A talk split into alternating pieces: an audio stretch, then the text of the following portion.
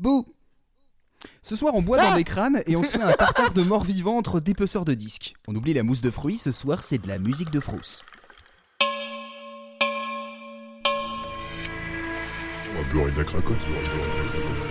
La cuisine, tu me hein. Dans la cuisine, c'est moi le patron. Ah, la cuisine, c'est votre domaine. C'est l'homme qui murmure à l'oreille des légumes. Le matin, boire un verre d'huile d'arachide. Vous n'avez rien contre les omelettes. Oh mon mère, c'est déguster ce que je mange. Et voilà votre triple glucomalda avec des Suisses confites.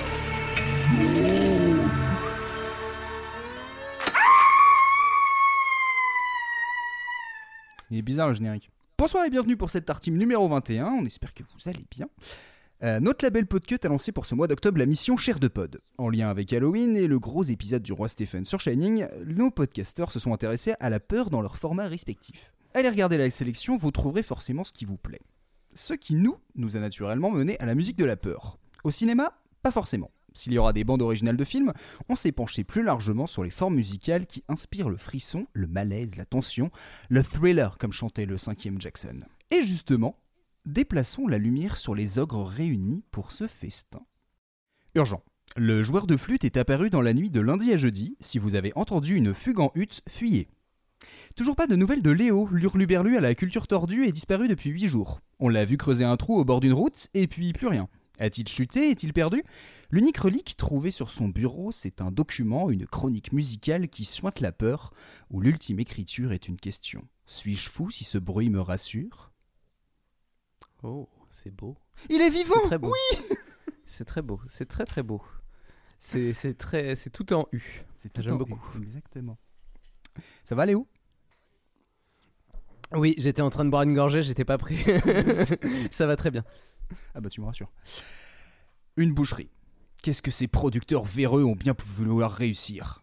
Appuyé contre le mur calfeutré d'un studio enfumé, l'inspecteur des mœurs auditives étudie les ruines d'un album défiguré. Ils ont pris sa source et ils l'ont tué, sans scrupule. La traduction est une horreur, un uppercut dans le plexus à vous chatouiller les poumons. L'instrumentation détruite. Les couplets dégoulinent de cuivre et de guitares aiguës comme un coup de marteau sur vos enclumes. Ce meurtre ne restera pas inconnu, fulmine Clément. Les coupables seront cuisinés. Pas mal, t'as t'as- t'as fait des belles intros là. C'est sympa. Bonjour Bonjour Clément. Bonjour, mais ouais Salut, bonjour, bonsoir En fait, je me dis que si... Bonjour, bonsoir, auditeur, auditrice, salut, comment ça va? Ça va bien, je Je suis crois. peut-être un peu trop joyeux pour un épisode qui fait Et peur. c'est ce que je quand me même. suis dit en fait, ce serait visuel, tu vois, on aurait genre une ambiance avec une lumière un peu sombre, euh, on aurait des capes et tout. Ouais, là peut-être que ça ferait peur, mais du coup là ça fait juste euh, coucou. Alors, euh, perso, moi j'ai éteint la lumière et j'ai ma cape. hein. Ah oh merde, j'ai pas pensé à ça. Je me suis pas déguisé pour le casse. J'ai même mis un masque. Ouverture. Un couloir obscur. Cut. Une créature aux allures punk bugle dans une cellule. Cut. Une étouffante odeur de sueur et de pu surgit d'un tuyau. Notre but n'est plus loin. Cut. Je trouve un interrupteur. La porte s'allume. Ouverture. Nouveau couloir. Cut. Un truc est pendu, sans doute humain. La nuque tenue par des cordes de guitare. Dans sa paume sanguinolente est cloué un disque où on a écrit Pour Manu. Cut. C'est obscur, Wow. dis donc. Intrigue. Salut Manu Bonjour du coup. J'espère que tout ceci, j'espère que c'est un film choral et qu'on va tous se retrouver à un moment donné euh, dans cette histoire. Je me suis demandé s'il y avait moyen de faire un, une sorte de, de- de thriller psychologique euh, sur fond de musique. Je Bon, sais je pas, pense- mais Tartine ta culture, le film, c'est vendeur quand même. S'il y a des producteurs de cinéma qui nous écoutent, Il y en a euh, forcément. allez-y. il y en a hein. forcément. Au menu de cette 21 e tartine, Léo vous vomira boum boum. Puis Clément décapitera pour vous manifeste du pourquoi Phantom of the Paradise c'est trop bien. Et enfin, je vous charcuterai la synthèse du malaise. Bah Léo, je te laisse nous vomir boum boum. J'ai faim, j'ai faim, j'ai faim. On peut, on peut se tutoyer? Ouais. C'est sympa. T'es lourd. Mais j'ai quand même faim. La musique qui fait peur, c'est pas forcément évident au premier abord. Au cinéma, on a d'abord eu la musique classique avec les films muets, puis les films à suspense de Hitchcock. Et puis en 78, un mec a fait un film sans budget, et puis vu qu'il était un peu musicien, il a fait la BO avec un synthétiseur. Le film comme la musique sont devenus cultes, tellement cultes que tout le monde a voulu le copier par la suite. Il y a eu 13 putains de films, et c'est bien sûr d'Halloween dont je veux vous parler. La nuit des masques de John Carpenter dont voici le thème principal.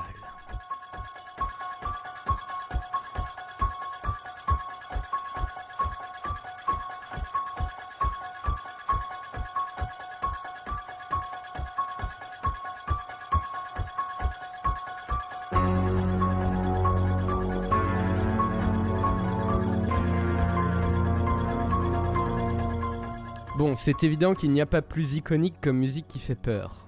Euh, je trouvais un article de France Musique dans lequel il disait Dissonance, répétition, étranger soudain, les quatre piliers de l'anxiété. Aujourd'hui, nous plongeons au cœur de ce trafic. Non, bon, ça, la deuxième partie, je l'ai ajouté. euh, C'était pas là-dedans. bon, bah ici, il y a tout. Euh, Il y a effectivement la dissonance, la répétition, l'étrange et, le soudain. Donc, en fait, ça crée un peu ce, ce- sentiment un peu d'anxiété et de peur. Euh, donc là, on parle des années 70, enfin 78 très exactement. euh, et dans le même temps, dans ces années-là, il y a tout un mouvement musical qui est en train de voir je- le jour, la musique industrielle. J'en avais un peu parlé dans ma tartime sur les instruments insolites en parlant de musique bruitiste. Donc la musique industrielle est née au milieu des années 70 avec notamment le groupe euh, Throbbing Gristle qui, en plus de faire des expérimentations cheloues, mêlait sur scène des images pornographiques avec des camps de concentration. Bizarre. Euh, le mouvement se caractérise entre autres par un refus des règles et une provocation permanente. Je vais passer très vite sur le caractère politique du mouvement parce que c'est parce qui nous intéresse aujourd'hui. Mais il faut surtout retenir que la musique industrielle a toujours été pour un refus des codes et de sortir de ce qui était établi jusque-là.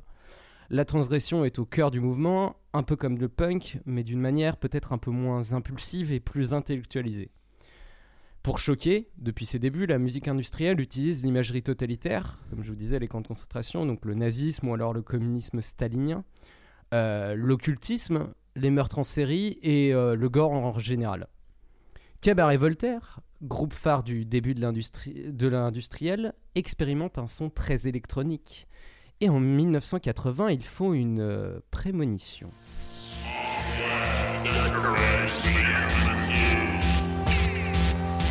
From beginning to end. From end to beginning. On you. Ready to die.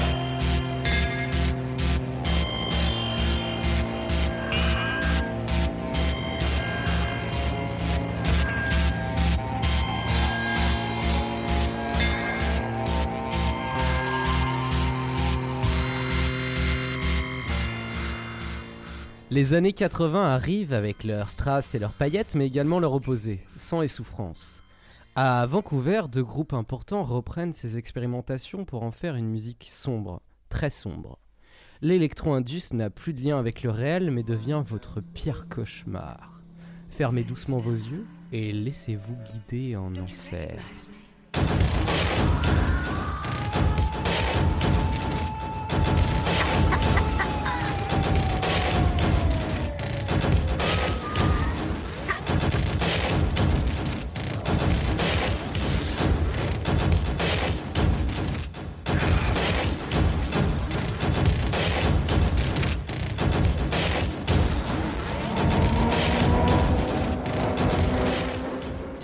Puppy déroule une musique qui vous plonge dans les films d'horreur de ces années 80. On y retrouve notamment des extraits de Maniac, The Tenant ou encore Shining. La musique n'est pas vraiment dansante, mais les basses lourdes et les rythmes répétitifs se construisent déjà un peu dans la même manière que de la house ou de la techno. On alterne sur les albums entre une musique énergique, obscure, émaillée de bruits industriels ou de voix distordues, avec des expérimentations occultes faisant passer les BO des films d'horreur pour des tubes de funk.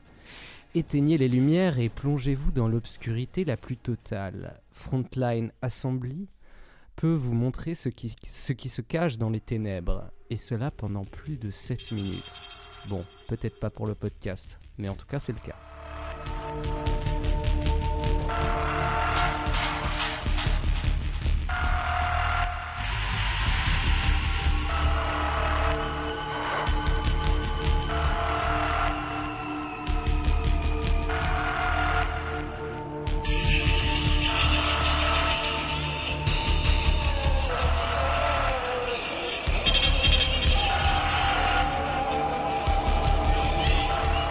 Quelques années plus tard, au tout début des années 90, la dark electro s'installera au croisement de l'électro-indus et de la techno. Étrange sensation de vouloir se trémousser sur une BO de film d'horreur. Pourtant, c'est bien le projet de ce mouvement. Vous allez danser dans l'antre de la bête.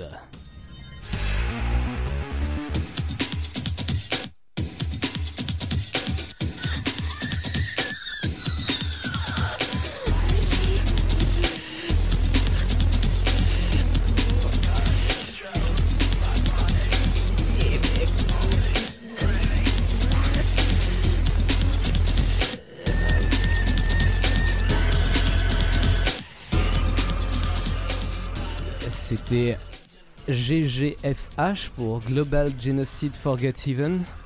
Euh. Ce groupe fait une musique plus écoutable que les pionniers de la musique industrielle, une musique dans laquelle les expérimentations sont moins présentes, mais qui a une vraie cohérence. L'horreur et la musique industrielle sont désormais étroitement liées. D'ailleurs, vous aurez bien sûr trouvé des similitudes avec le thème de John Carpenter. Hmm. Euh, petit exemple, euh, comme quoi euh, toujours ces groupes ont toujours une, affection profonde, enfin les groupes de Dark Electro ont une affection profonde pour les, films d'horreur. Je vous laisse juste l'intro de ce morceau de Placebo Effect qui s'appelle Gallery of Pain.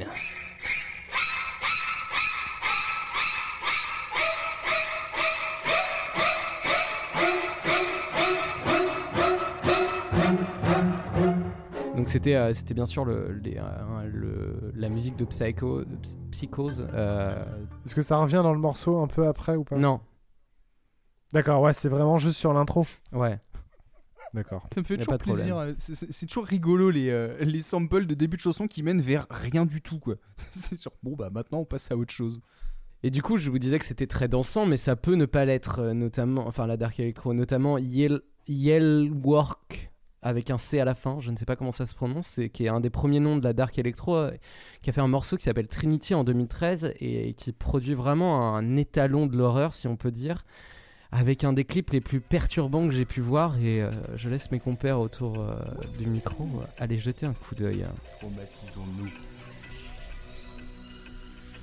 Et je conseille à l'auditeur d'aller regarder ce, ce clip avec la musique forte en grand écran dans le noir. Bon courage.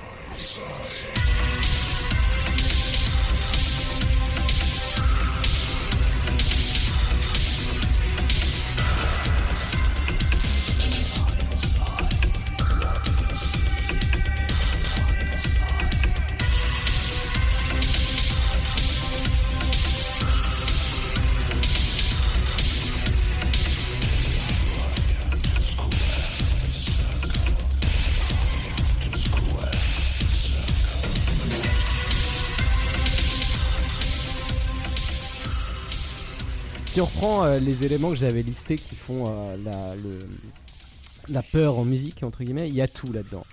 Une surprise de tous les moments avec des changements de rythme et des sons nouveaux, une sensation étrange avec des sons graves, distordus et des voix trafiquées, un jeu sur la panoramique et la profondeur du son. La répétition est aussi très présente et finit même par être angoissante. La dissonance n'est pas ce qui caractérise, caractérise cette musique par contre, je trouve pas. Je sais pas ce que vous en pensez. Non. Non c'est vrai. Non, c'est pas très dissonant Ouais, quoi. ouais. Enfin, c'est- c'est bizarre, c'est étrange, mais c'est pas dissonant, ça fait pas mal aux oreilles quoi. Mais moi, ce qui me fascine vraiment là-dedans, c'est la capacité à produire une musique cohérente qui donne envie de rester, l'envie d'avoir peur et d'être surpris par ce qui arrive.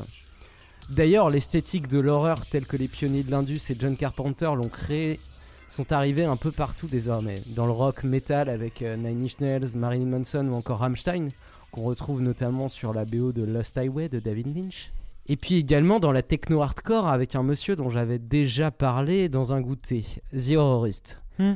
Bref, aujourd'hui le mal est partout. Le malin a repris possession de l'humanité et nous mourrons tous dans le brasier immense que devient la Terre. Mais avant ça, faudra quand même taper du pied.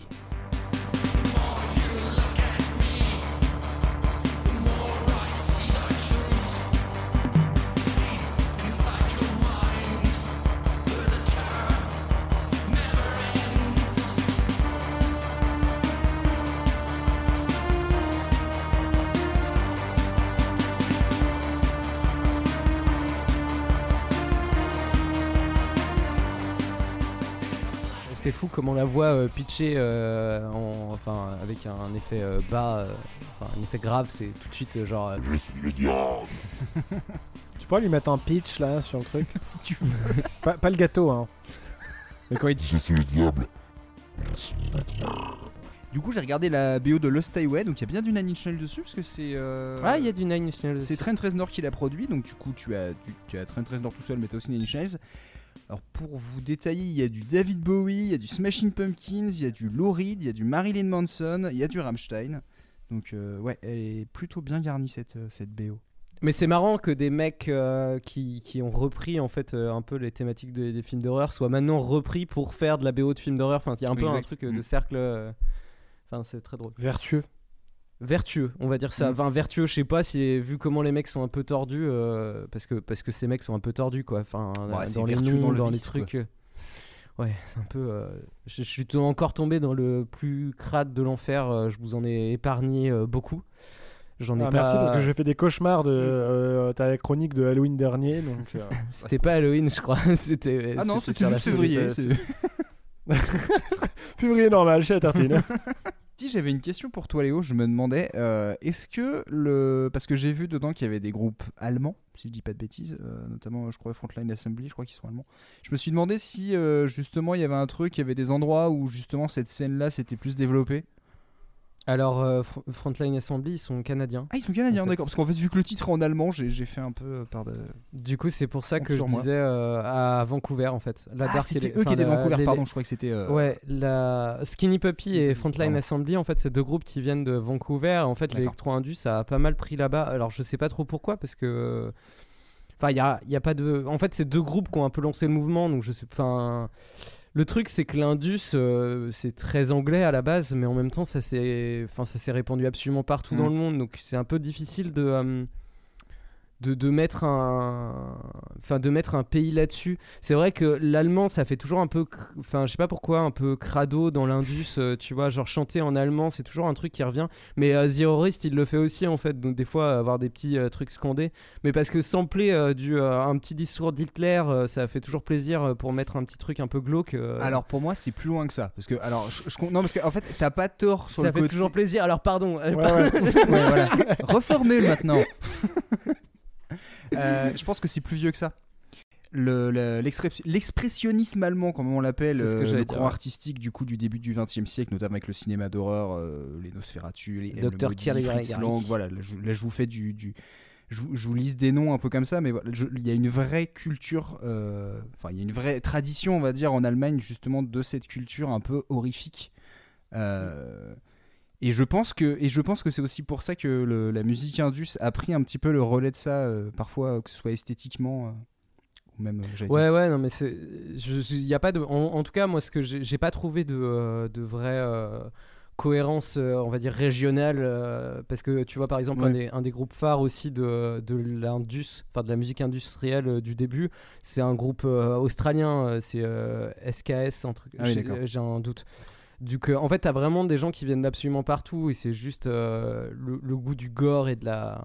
Je pense que ça se retrouve un peu partout. Et puis, vu que c'est des. euh, quand même, on va pas se mentir, c'est quand même des groupes un petit peu. euh, Enfin, obscurs, quoi. Parce qu'il y a des japonais aussi là-dedans. Je parlais de la. hum, Quand je parlais de la japonaise, euh, il y a aussi des groupes euh, qui font partie de la musique industrielle. Donc, en fait, c'est un peu. euh, c'est un mouvement qui est, à mon avis, tellement petit que du coup, euh, c'est partout dans, le, dans la planète, quoi. C'est vraiment des. C'est comme le punk, en fait. Ça s'est retrouvé absolument partout, quoi. Bah, en fait, Puis vu que c'est- vu que c'est devenu et oui et pardon et Non, vu vas-y, que c'est devenu un, un mouvement euh, comment dire euh, un peu mainstream entre guillemets euh, avec euh, le, le metal indus enfin le rock indus avec Nine Inch Nails notamment en fait c'est devenu c'est devenu mainstream aux États-Unis tu vois genre euh, Mm. il y a les mouvements de, des mecs qui font des expérimentations chelues avec le Larsen et en tapant sur des bidons pendant une heure si tu veux ça ça deviendra jamais un truc pop et Mm.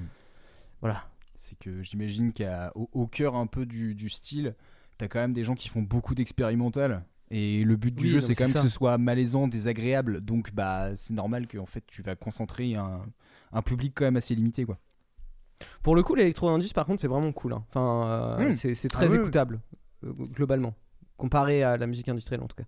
Enfin, voilà, Et ben, merci beaucoup en tout cas. C'était, pas euh, de soucis. J'allais dire c'est une Mais bonne en tout cas, en ça bouche, mais bah du coup c'est un peu crado quoi. Mais, euh, mais merci pour boum boum. Ah C'était bien. Mais en tout cas, en tout cas les, euh, les mecs euh, ouais, sont un peu dérangés quand même, hein, parce que je vous ai, passé- je vous ai épargné les textes hein, qui, sont, euh, qui sont somme toute euh, très basés sur euh, la mort, la mort, la mort et puis euh, la torture. quoi. du coup, de quel genre de métal ça se, re- ça se rapproche? J'ai cru que tu avais parlé de quel genre de mort? Ah bah c'est le, le mort black metal. C'est le black metal. Oui, chose. on est d'accord, c'est quand même plutôt black metal. euh.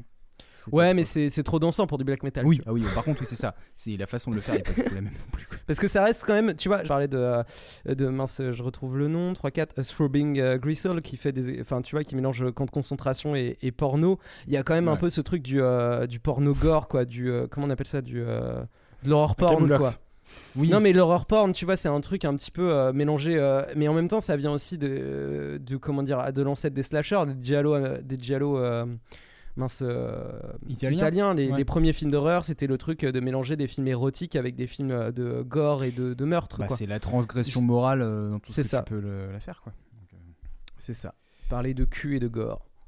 Et d'ailleurs, c'est assez marrant parce Bon. que je pense que si, enfin, je, si, si la ni- si, le, si le genre est aussi euh, développé dans des coins différents du monde, je pense que c'est peut-être aussi lié au fait que c'est sans doute via le cinéma que, que ces gens-là, ils ont peut-être découvert un peu cette esthétique-là et, et, et cette Ah, musique-là. ouais.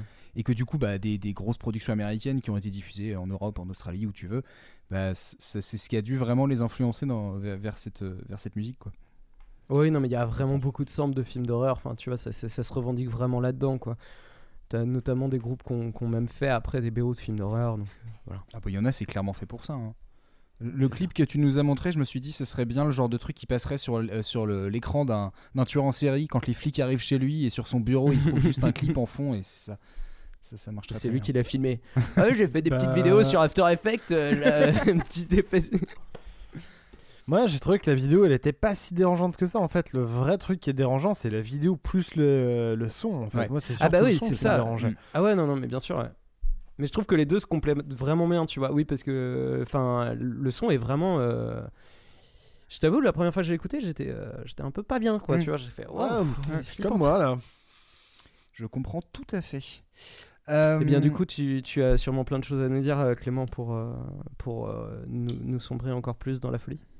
Non, moi, on va aller au pays des bisounours parce que ça fait vachement flipper un bisounours. Il semble que vous allez être le plat de résistance d'un banquet donné en mon honneur. Je ne commencerai pas par vous dire il était une fois. Parce que les histoires qui commencent par il était une fois finissent bien souvent par et il vécut heureux et eurent beaucoup d'enfants. Or, on n'a jamais dit il était une fois un empereur fou qui s'appelait Néron. C'est pas le genre d'histoire à mettre le feu aux foules. Ou bien euh, il était une fois zéro. Le résultat est toujours nul. De plus, cette histoire est la mienne. Alors je me vois mal vous dire il était une fois moi. Enfin, c'est pas vraiment mon histoire, mais plutôt comment j'ai développé une obsession pour un film et sa bande-son. Tout a commencé une froide nuit d'octobre quand j'ai vu ce film pour la première fois.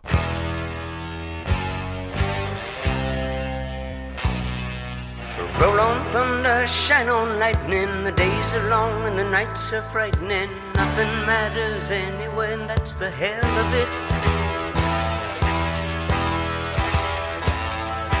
Winter comes and the winds blow colder. Well, some grow wiser, you just grew older. You never listened anyway, and that's the hell of it.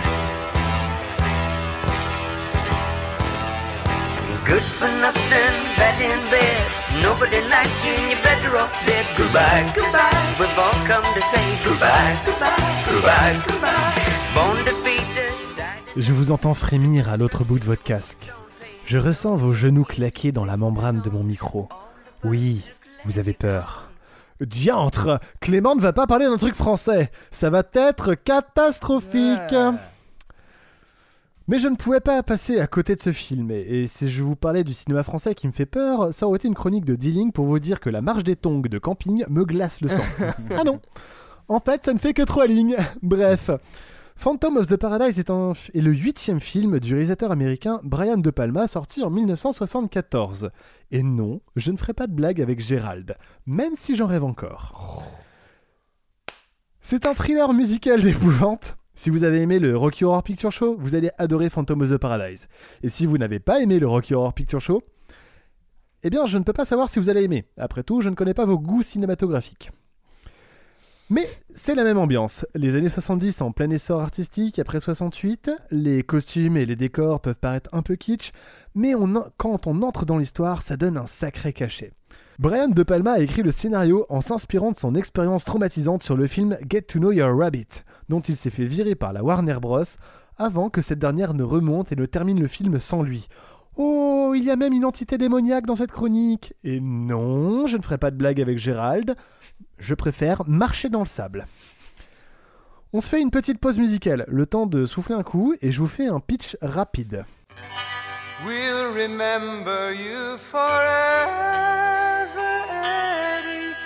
Through the sacrifice you made, we can't believe the price you paid.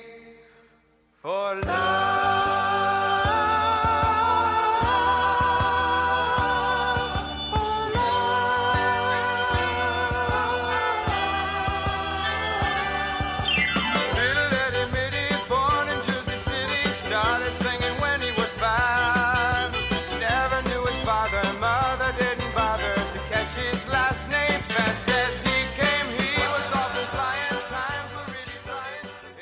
Est-ce que l'un de vous, enfin, du coup, je connais plus ou moins la réponse, mais est-ce que vous avez vu ce film? Oui. Non. Je sais que Manu, Manu allait dire oui, parce que du coup, euh, je lui ai dit, Ah, il faut qu'on regarde ce film ensemble, c'est fantastique. Mais euh, Léo, je, je ne t'ai jamais dit, Ah, il faut qu'on regarde ce film ensemble, c'est fantastique. Maintenant, oui. Mais bon, voilà, du coup, je, je vais faire. il faut qu'on le regarde ensemble, franchement, il faut C'est le regarder. fantastique. Mais euh, c'est fantastique. Euh, du coup, je vais vous faire un résumé rapide pour vous, euh, pour euh, remettre le film à mémoire à Manu, pour expliquer un petit peu à Léo et surtout à nos auditeurs. Pareil, s'ils l'ont déjà vu, pour les remettre en mémoire, tout ça. Enfin bref, je m'étale. Donc je vais essayer d'être le plus bref possible et je vais essayer d'aller vite. Nous avons quatre protagonistes importants, dont voici les identités et les traits de caractère. Winslow Leach, un jeune compositeur dont la loose est inversement proportionnelle à son charisme, le gentil prince.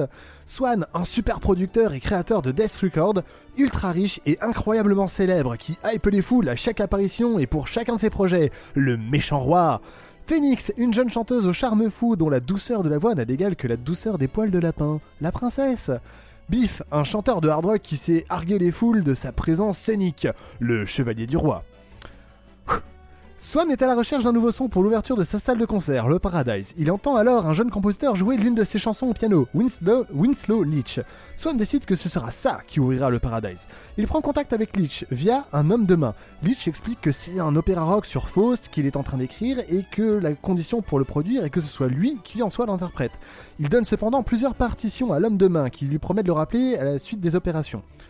Plusieurs semaines plus tard, Leach, n'ayant toujours pas de nouvelles, se rend à la maison de disques Death Record pour réclamer un rendez-vous avec Swan, et ce dernier a laissé des ordres, le foutre dehors s'il se présente. Les employés obéissent bien à leur patron, donc Leach se rend directement chez Swan, où il euh, découvre que Swan fait passer des auditions à des jeunes femmes. Il y rencontre Phoenix et tombe sous le charme de sa voix. Elle finit par quitter les auditions car ce sont pas vraiment des auditions, elles sont plutôt douteuses. Il y a même pas de doute à avoir. C'est pas vraiment des auditions. C'est mal. Leach est démasqué et se fait mettre à la porte. Après avoir été tabassé, il se fait réveiller par des policiers qui lui disent Alors, on traîne du côté de chez Swan Vu que Swan n'est pas très gentil, il a corrompu la police, puis les juges pour mettre Leach sous les verrous sous un prétexte bidon. Au, pénitenci- au pénitencier, où bizarrement les médecins arrachent les dents des prisonniers pour des raisons hyper valables, j'espère, Leach entend que euh, une de ses chansons passe à la radio, massacrée par l'un des groupes de Swan. Ne pouvant supporter cet affront, il s'évade et court au siège de Death Record avec l'intention de brûler les disques. La police à ses trousses, il glisse un. La police à ses trousses, il glisse malencontreusement et finit la tête coincée dans la presse à vinyle. Défiguré et bien amoché, il arrive à s'enfuir et se rend au Paradise pour se venger. Pour passer inaperçu, il se crée un costume et commence à semer la terreur au Paradise pendant les répétitions, à une semaine de l'ouverture de la salle. Grâce aux vidéosurveillances, Swan trouve rapidement qui a fait le coup, et ça sans le Scooby Gang. Retrouve Leach et lui propose un marché. Arrêter les attentats en échange, Leach pourra finir son opéra et choisir qui l'interprétera. Swan lui fait signer un contrat avec son sang. Lors de vraies auditions, cette fois, Phoenix euh, se présente et est choisi par Leach, qui lui ne peut plus chanter et est défiguré. Swan met à la disposition de Leach un studio spécialement conçu avec plein de modulateurs et un voice coder pour lui permettre de chanter. Ça fait pas vraiment avancer l'histoire, mais cette séquence est hyper cool. Pendant que Leach est bourré de drogue pour composer au plus vite, Swan écarte Phoenix pour la remplacer par un groupe plus dans l'air du temps. C'est Biff qui intervient et sera la star pour l'ouverture du Paradise. N'en sachant rien, Leach termine son opéra étant muré vivant dans le studio avant l'ouverture du Paradise. À son réveil, il comprend la supercherie et trouve dans sa rage la force d'échapper pour mettre fin à tout ça. Et je vais m'arrêter là. Car c'était déjà pas mal dense. Et on n'est même pas encore à la moitié du film, et c'est déjà un bon résumé pour tout ce que je vais vous dire derrière. Et on se fait, bah, après ce gros débit de parole, allez, une petite pause musicale. Well, you told me one time that you'd be somebody, that you weren't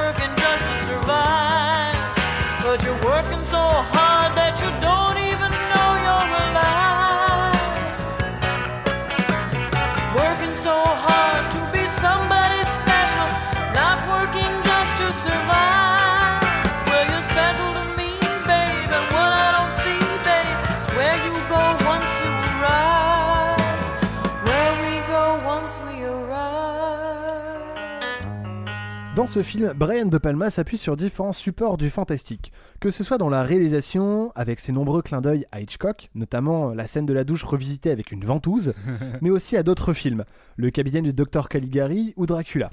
Il va aussi chercher l'inspiration dans la littérature. Le film est une adaptation libre du fantôme de l'opéra de Gaston Leroux, passé au mixeur avec le mythe de Faust, celui de Méphistophélès, Frankenstein et le Prométhéen moderne de Mary Shelley, et des estes du portrait d'Or- de Dorian Gray d'Oscar Wilde.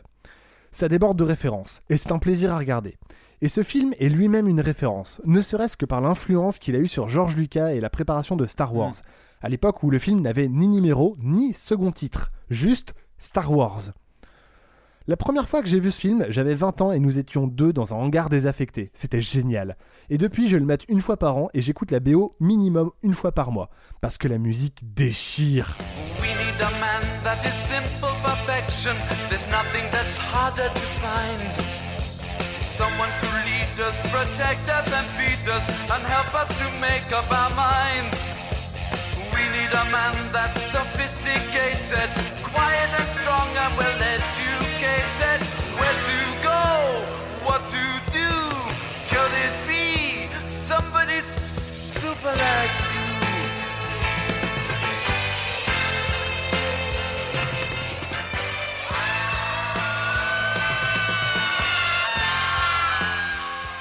La musique du film est diégétique. Les acteurs l'entendent également. Elle fait partie de l'action. C'est presque le personnage principal. Il fallait donc une super bande-son. À la base, Brian De Palma avait pensé aux Who ou aux Rolling Stones. Mais c'est lorsqu'il rencontre Paul Williams qu'il change d'avis. Ce dernier lui suggère de monter un groupe spécialement pour l'occasion, histoire d'avoir un son spécial et neuf pour le film. Qui est Paul Williams? Un auteur, compositeur, interprète qui a composé une série de grands succès dans les années 60 et 70 pour Bar- Barbara Streisand notamment, ou David Bowie, ou The Monkees. Il campe également le personnage de Swan dans le film et a composé toutes les chansons, jouant avec habileté avec les différents styles en vogue à l'époque pop, folk, rockabilly, glam rock. Car le monsieur a plusieurs cordes à son arc. En tant que compositeur de chansons, mais aussi de musique de film. Il a composé plusieurs bandes originales de films, comme Bugsy Malone de Alan Parsons. En plus, il a fait l'acteur de temps en temps, comme dans La bataille pour la planète des singes, sorti en 1973. On lui connaît aussi des talents de doublage. Il incarne la voix du pingouin dans la série animée Batman The Animated Series. Sérieux? Bref, oui, sérieux. Bref, ce qui fait qu'il y a encore plus de liens avec Star Wars, mon pote. Bref. Bref, un touche-à-tout. Et pour ce film, et pour le film de De Palma, le monsieur a su jouer ses meilleures cartes. Il incarne à la perfection le mystérieux Swan, charismatique producteur touche-à-tout corrompu. Pour les paroles des chansons, il explore les différents mythes évoqués dans le film, Faust et Frankenstein en tête, les mettant parfaitement dans le contexte du film, de manière à ce que les personnages soient conscients de ce qu'ils chantent, des chansons convenant aux situations dans lesquelles ils évoluent, mais qui laissent aussi des indices aux spectateurs sur l'intrigue de l'histoire. Bon, si c'est pas clair, j'ai un exemple. Ah, un exemple.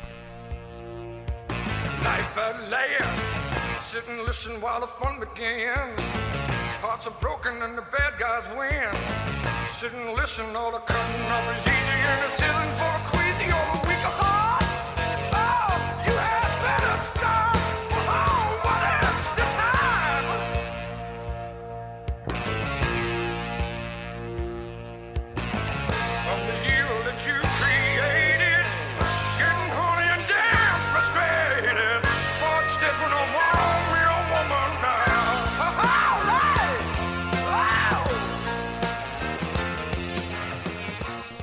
Et du coup, oui, tu disais euh, la basse est dans les années 70, mais alors Paul Williams c'est un mec pour euh, m'intéresser pas mal à, à sa musicographie.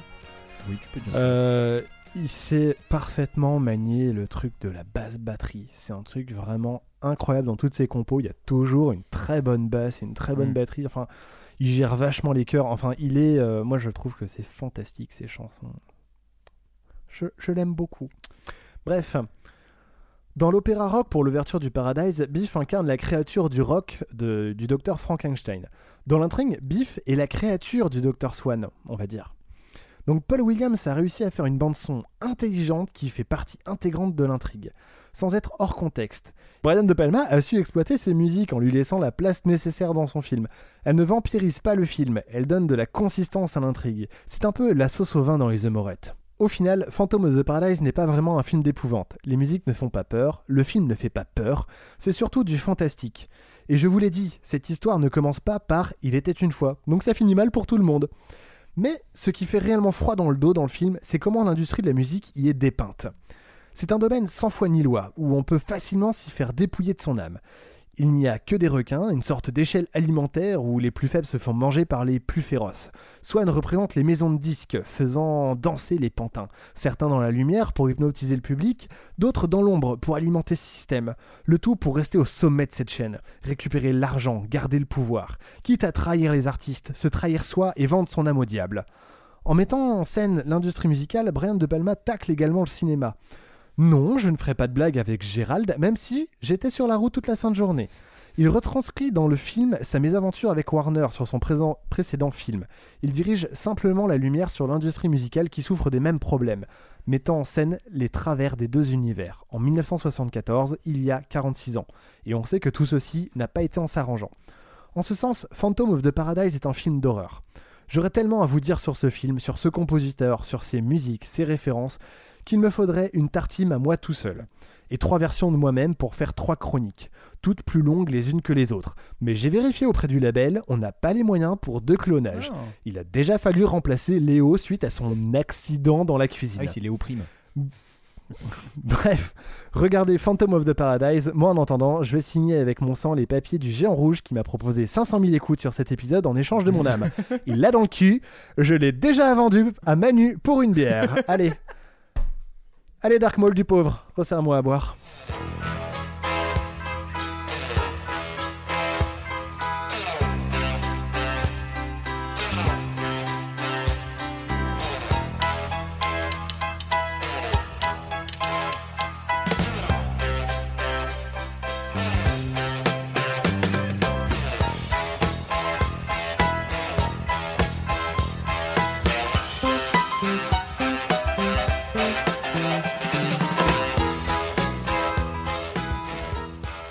Bon, j'espère que tout ça vous a plu et que ça vous a donné envie de revoir le film ou de voir le film ou de découvrir Ouais. le film ou quoi que ce soit. Rien que revoir ce Mais non, mais je m'étais dit fait- que je le regarderais avant que tu fasses ta chronique, mais du coup, je n'ai j'ai pas pris le temps de le faire.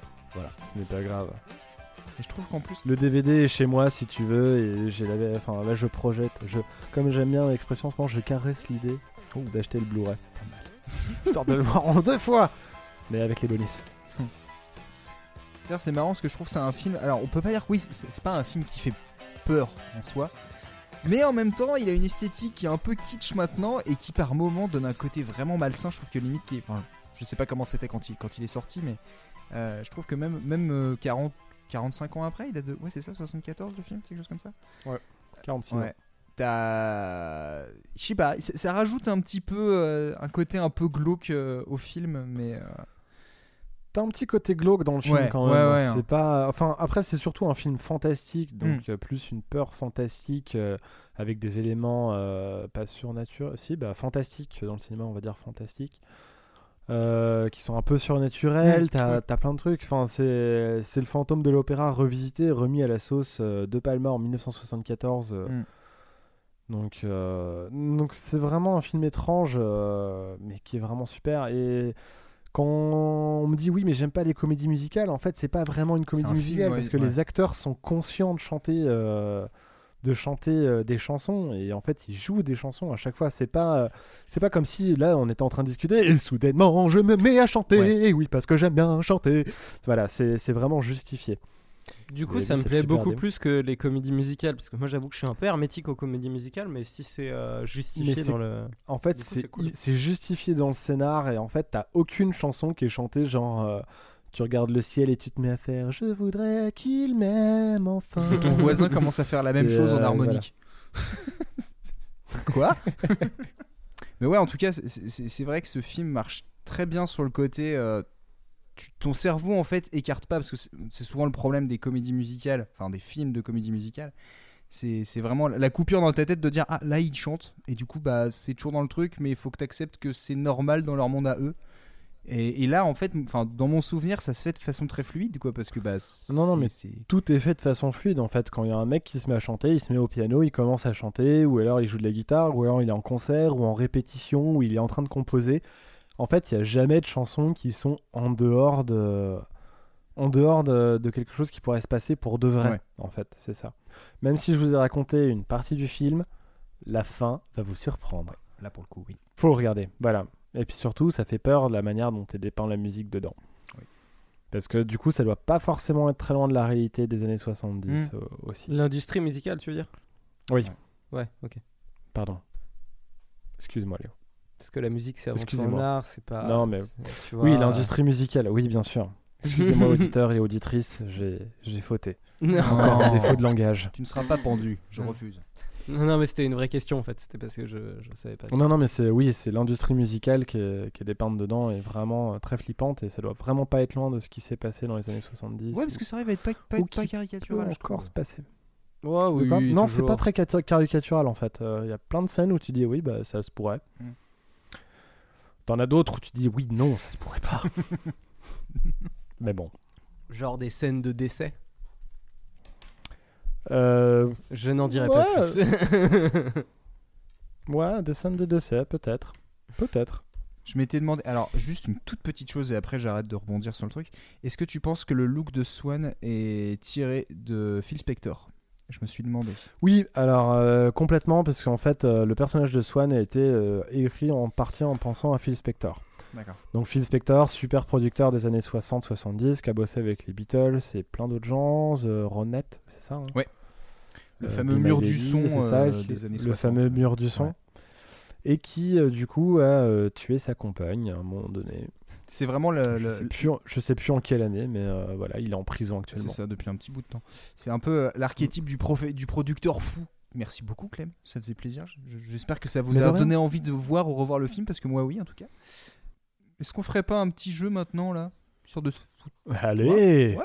Cet homme est incapable de faire la différence entre une seule meunière et une potée auvergnate.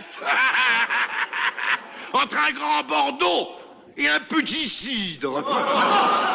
Oui, et bonsoir, bonsoir, euh, c'est Remoi qui reparle. Euh, Yes, la déprime. Voilà. euh, Alors, euh, du coup, je me suis dit que euh, bah, pour, euh, pour, pour, pour que tout le monde se détende, j'allais faire un jeu. Euh, moi, j'ai pas fait de jeu. original, euh, j'ai j'ai fait un blind test. Voilà. Putain, un blind test sur quoi En Euh, même temps, tu te alors, saoules. je- puisque puisqu'on est sur le thème de la la, la, la peur, euh, j'ai, j'ai, j'ai- au début je me suis dit tiens je vais faire, euh, je vais leur dire je vais faire un blind test sur des films d'horreur et euh, j'ai, je fais une blague tu vois genre méta, mais je vais, je voulais faire une euh, une blague en mettant que des comédies euh, mais euh, genre pitchées euh, et avec euh, distordu pour donner l'impression de film d'horreur. D'accord. Euh, spoiler, ça n'a pas du tout marché. J'ai essayé, j'ai fait non, ça ne fonctionne Nul. pas, je n'arrive pas à le rendre. Ou alors ça demandait 3 heures de taf pour chaque euh, truc, ce qui n'était pas envisageable euh, vu le temps que j'ai. Donc euh, du coup j'ai fait un blind test, euh, tout ce qu'il y a de plus normal. euh, chez vous, vous pouvez jouer. On va faire un blind test euh, vu qu'on est en distanciel, on va pas le faire en mode rapidité. euh, sauf si vous voulez le faire en rapidité, je ne sais pas ce que vous en pensez. Non, non, non, Non, vas-y, fais comme t'as prévu. Ah, j'ai pas prévu grand chose à part euh, des petits extraits. euh, On fait comme je- ça. Allez. Non, mais voilà, un petit blind test de. de- Je sais pas si vous êtes calés en film d'horreur euh, tous les deux. Euh, J'ai des bases. Allez, on teste. Oui, voilà, pareil. Ouais. J'ai des, des bases. Ok. Bah, j'ai vu la plupart des Scooby-Doo. Ah ok. Bon bah du coup tu devrais être incollable. Dessin animé ou film? Bah, carrément. Du coup j'ai ouais essayé de mettre des thèmes de, de BO de films d'horreur. Je vous demande pas euh, je vous demande pas le compositeur. Euh, je m'en fous un peu. Enfin je m'en fous. C'est heureusement qu'il y a des gens qui font ça derrière, mais c'est surtout le film en lui-même. Euh, on va commencer par un énorme classique et c'est parti.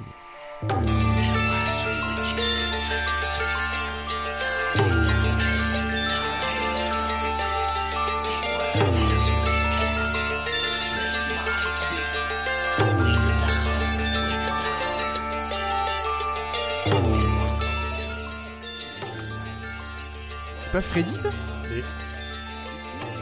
Du tout. Les Gremlins Du tout. Ah bah voilà, on a fait les deux films d'horreur que je connaissais. Jason Non. Non. C'est sorti avant Massacre un à an la avant tronçonneuse Halloween.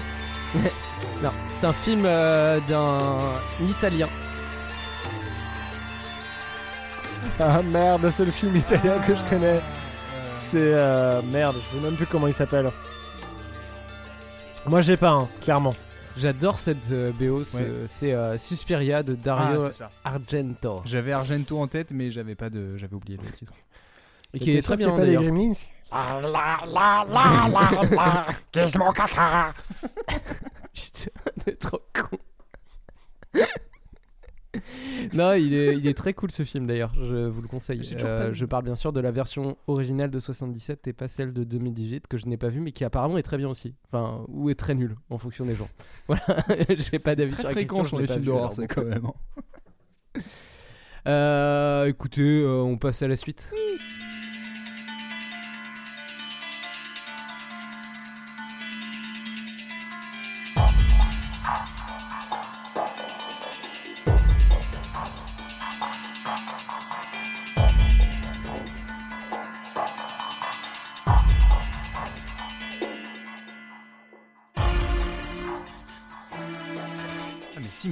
ça en plus. C'est random, random film des années 2000. Ouais, alors, ou alors euh, niveau d'infiltration d'un FPS. c'est ça, ouais. Ouais. Oh, mais- Ah putain, mais c'est.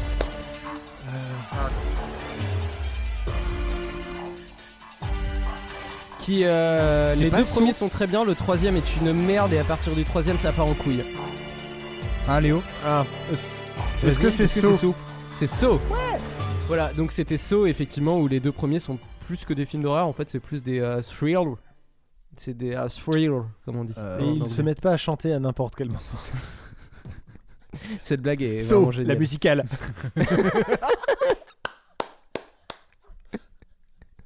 Ah, trop bien. Extrait numéro 3.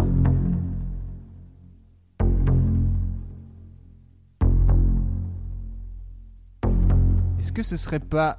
C'est- Ça, c'est Carpenter, non? Bah, je sais pas, vas-y, dis. Euh, attends, alors, est-ce que c'est. Pas The Thing, ça? Si Si, c'est The Si, c'est The Thing? J'avais un doute si c'était ça ou Fog. C'est The Thing et, et la BO est signée d'Ennio Morricone, euh, voilà, faut le savoir. C'est très étrange. Je savais pas qu'il faisait des films d'horreur. Tu l'as rematé, Clem? Je sais plus, je sais qu'on en a parlé l'autre jour, mais. euh, Je, je l'ai maté il y a un an, je crois, un an ou deux, je l'avais jamais vu. Et en fait, euh, j'ai la mâchoire qui est to- littéralement tombée. Mm. Enfin, pas littéralement, mais j'ai j'ai la mâchoire qui est tombée au début, euh, au début du film. Genre, j'ai ouvert la bouche et je l'ai refermée à la fin du générique parce que j'étais trop en mode. Ah mon dieu, Ouais. mais c'est trop bien! J'ai rarement vu un film Et, euh, stressant et flippant comme ça, mais, en- mais aussi intelligent, quoi. Ah, mais clairement, il est magnifique. Faudrait que je le vois. Il, il Euh, est franchement ah extra. Après Phantom of the Paradise, regardez ça signe. Exactement. Pas même ambiance. Non, je pense pas, non. Extrait suivant? Camping. Est-ce que c'est ça? Oui, c'est ça. T'as trouvé ça C'est vraiment toi, Ça. ça. c'est ça. C'est un peu facile ça parce que du coup euh, avec le petit truc de cirque et tout, Ouais, forcément tu sais que euh, toujours un peu euh, un peu évident. Stephen King. Toujours. Tout à fait. Bon allez, euh, on en fait encore 2-3 et puis euh, et puis je pense que euh, je pense qu'on peut s'arrêter euh, très Non, vite. mais d'abord, on joue. Allez. On joue. Jouons.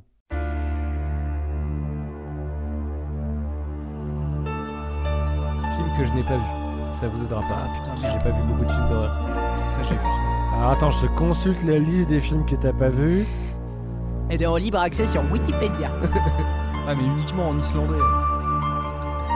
Alors moi je l'ai sur Encyclopédia. Pas mal. Euh, alors attends. On va jouer à- au jeu du post-it là. Euh, film américain Oui, film américain. Film des années 2000 Non. Plus vieux Oui. Années 80 Bien plus vieux. Euh, oui. Est-ce que c'est Freddy? C'est Freddy. C'est Freddy. Les griffes de la nuit. Ah. Je pensais que c'était, je pensais que Oui. c'était Freddie Mercury and the Queen. Freddie Mercury and the Queen. Dans la nuit avec des griffes. voilà. Le, le, le pitch de base est vraiment sympa. Euh, Freddy, que je n'ai pas vu. Est-ce que vous l'avez vu? Je, je crois. Alors, je, je suis à peu près sûr d'avoir jamais vu un Freddy en entier, malheureusement. Tout ce qui me revient en tête, malheureusement, c'est l'épisode de Rick and Morty avec Freddy dedans que je trouve absolument Oui, génial. mais, c'est ça. mais du coup, maintenant, je, je pense plus à ça que- qu'à Freddy, mais enfin qu'au film. Il est bien crado. Et encore une origine story Eh ben, bien écoute. dégueu aussi. Ah ouais, je sais pas du tout, je l'ai pas vu donc. euh, voilà. Moi j'ai, j'ai vu une suite qui était pas ouf. Bah, globalement, coup, les le euh, les suites sont jamais très ouf, j'ai l'impression. Ouais, ça dépend. hein. Toy Story 2 est pas mal. hein. Non, mais les suites de films d'horreur, je voulais dire, pardon. Ah, pardon, t'avais pas précisé. Bah, c'est- euh, ton petit film indé avec un petit commentaire euh, en, en deuxième degré bah, qui devient connu. Alors on fait une suite, mais du coup c'est juste une grosse production où on veut slasher des gens et ça perd un peu de son propos. Donc souvent oui, c'est la loi des Bah, suites. tu quoi. vois, là, par exemple, le suivant, euh, apparemment, le 2 est mieux que le premier. Mais très différent.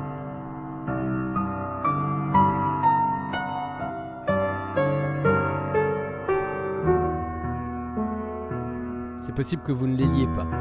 Je vous avoue qu'il est un peu dur. Ça fait pas peur. Un peu quand même.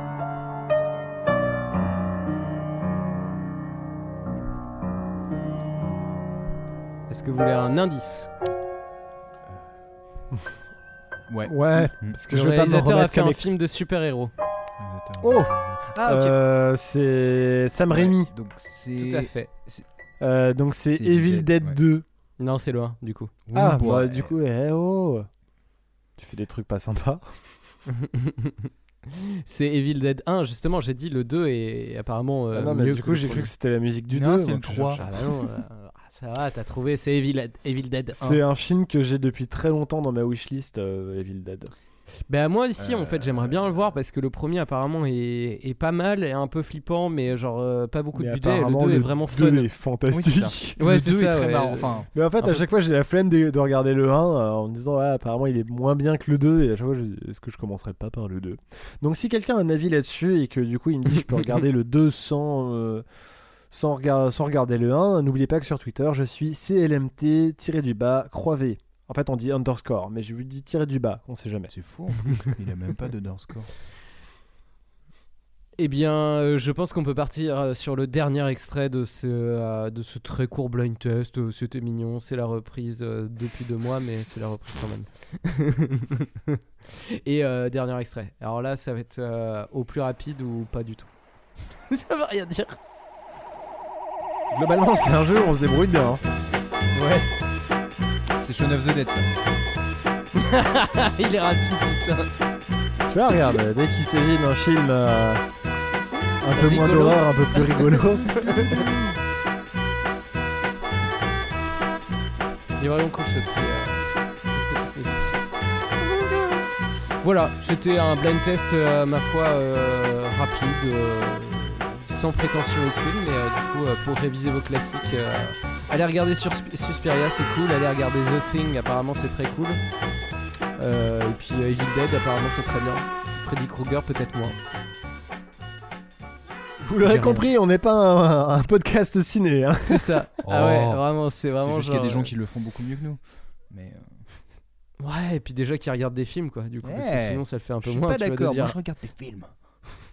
Non, mais Ouais, moi moi aussi, je regarde des films, mais pas des films d'horreur, pas Ouais, vraiment, tu vois. Genre, c'est vraiment pas un genre que je maîtrise. L'avantage et le problème avec les films d'horreur, c'est que des fois c'est tellement codifié que tu peux croire que t'as une culture de- du film d'horreur alors qu'en fait pas tellement, mais c'est juste, des fois tu fais Oh, un jumpscare, oh, une petite fille qui fait peur, oh, une boîte à musique. Des fois, t'as tellement vu euh, les références dans d'autres séries, films, d'autres trucs, qu'à un moment donné, en fait, t'as l'impression d'avoir vu certains films, genre euh, typiquement Les Griffes de la Nuit. Tu, pas, tu parlais de l'épisode spécial de Rick and Morty qui, qui traite le sujet. euh, bah, en fait, même sans avoir vu le film, Ouais. tu comprends parce que c'est tellement ancré dans la culture populaire que, que c'est comme si Bah, t'avais vu le hmm, film à un moment donné. ça.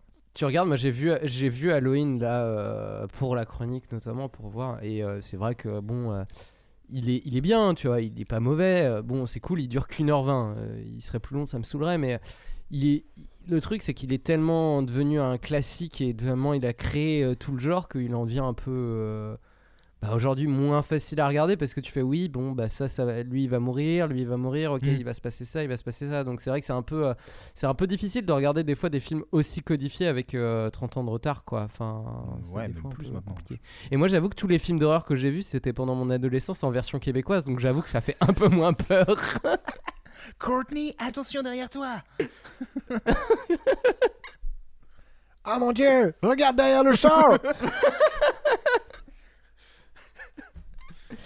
Désolé Bon, pour tous nos amis euh, québécois. C'était euh, c'était tout pour cette petite euh, ce petit blind. Bah, merci pour ce petit Eh jeu. ben, test merci à la Léo. Mais de rien, fait- c'est un plaisir. très bien plaisir. Euh, et ben dans ce cas, après ce petit jeu, je pense que je vais vous apporter un généreux dessert. Il a bien déjeuné, le monsieur Hmm. Il veut pas un dessert, le monsieur Hmm. À quand remonte l'utilisation de la musique électronique au cinéma? On parle généralement de 1951 et du jour où la Terre s'arrêta, connu en anglais sous le nom The Day the Earth Stood Still, film sur une visite d'extraterrestres où la musique orchestrale de Bernard Herrmann, euh, compositeur récurrent des films d'Alfred Hitchcock, euh, est appuyée par le thérémine. Alors le thérémine, c'est l'instrument à double antenne qui offre un son si particulier qu'il est utilisé pour exprimer le mystère, l'inconnu, et colle très bien au concept de science-fiction. Une machine qui produit du son sans qu'on la touche. Quatre ans après, Planète Interdite, aventure 100% spatiale, serait le premier film où la bande-son est composée uniquement avec des sons électroniques.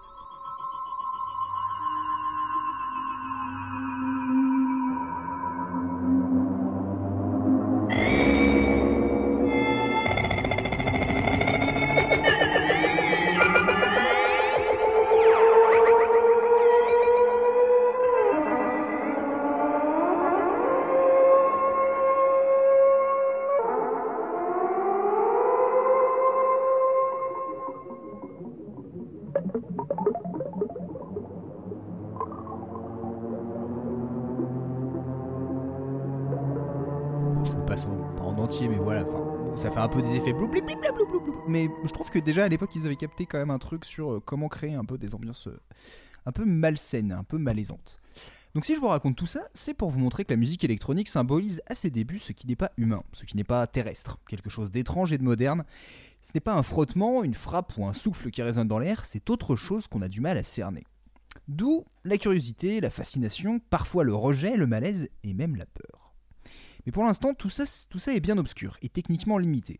Pour que le grand public découvre et s'adapte à ces sons non naturels, il va falloir une machine et des personnes qui jouent les intermédiaires. Et c'est Robert Moog qui va en 1964 lancer le synthétiseur du même nom, le Moog. Oui, parce qu'on dit Moog en fait. Moog. Non, non, on dit Moog. On dit On dit Moog. J'ai vérifié, il y a même les gens précisent entre parenthèses comme Vogue. On dit Moog, voilà.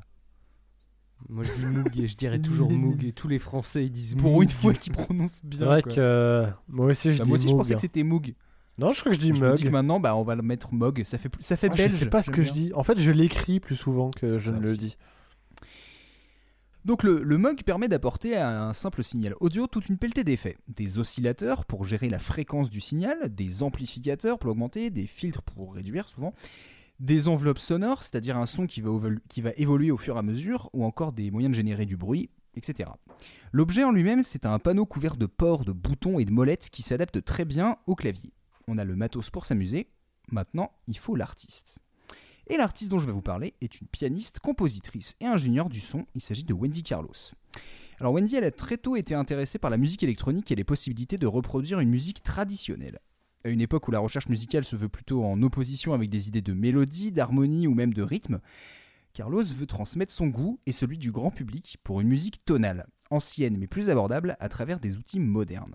Wendy, qu'on connaît à l'époque en tant que Walter Carlos, est client et collaborateur de Moog, et du coup va faire de nombreux tests sur la machine et s'attaquer à adapter le répertoire de Bach. En 1968, elle réalise avec sa productrice Rachel Elkagne 12 pistes d'œuvres du catalogue de Jean-Sébastien sur un clavier monophonique. Alors un clavier monophonique, ça veut dire qu'on peut jouer qu'une seule note à la fois et une piste à la fois. Donc autant dire que le travail est très fastidieux. Elle réadapte chaque instrument avec un équivalent synthétique. Le son est complètement nouveau, mais la composition est respectée au détail près.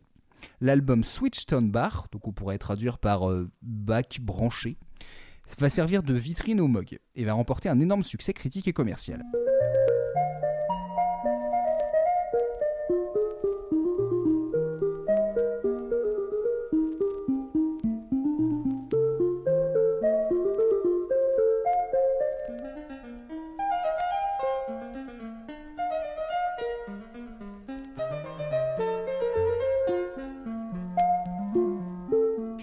Pendant qu'une pelletée d'artistes se fascine pour les nouvelles possibilités du synthétiseur, Wendy a une nouvelle idée.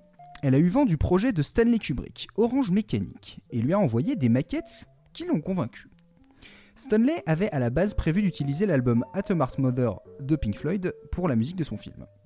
Et en fait, à la place, euh, il a choisi de faire confiance justement à Wendy Carlos. En 1970, elle se lance donc dans sa première bande-son cinématographique. Alors, on a un réalisateur qui a pris l'habitude d'utiliser des œuvres classiques dans ses films, plus une pianiste qui remodélise ce même répertoire, donc le mélange techniquement il ne peut être que réussi. Et pour un film aussi malaisant qu'Orange Mécanique, où l'ultra-violence n'est jamais loin, le travail de Wendy Carlos et de Rachel Elkagne offre une ambiance froide.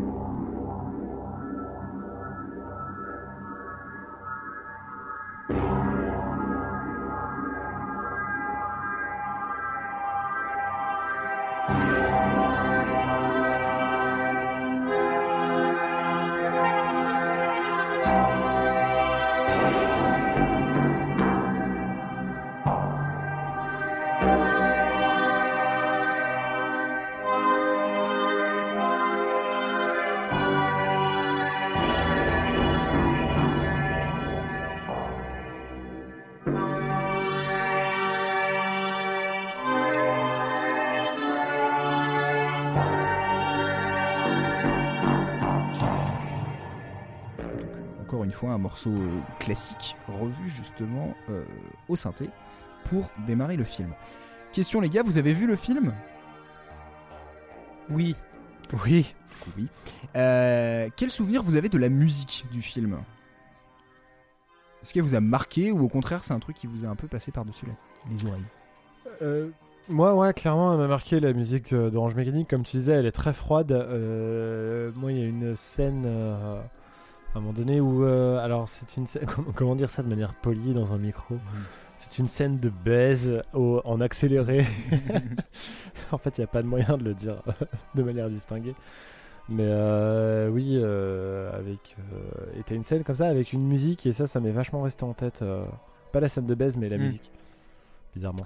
Ouais, c'est. Mais c'est pareil. À chaque fois que je repense à la musique, j'ai cette scène qui me revient en tête que je trouve à la fois euh, dégueu mais drôle parce que vu qu'ils l'ont fait en accéléré, c'est- ça, ça passe un petit peu. plus. Voilà, t'as un truc avec l'accéléré en fait, euh, c'est complètement fantastique. Mais bon.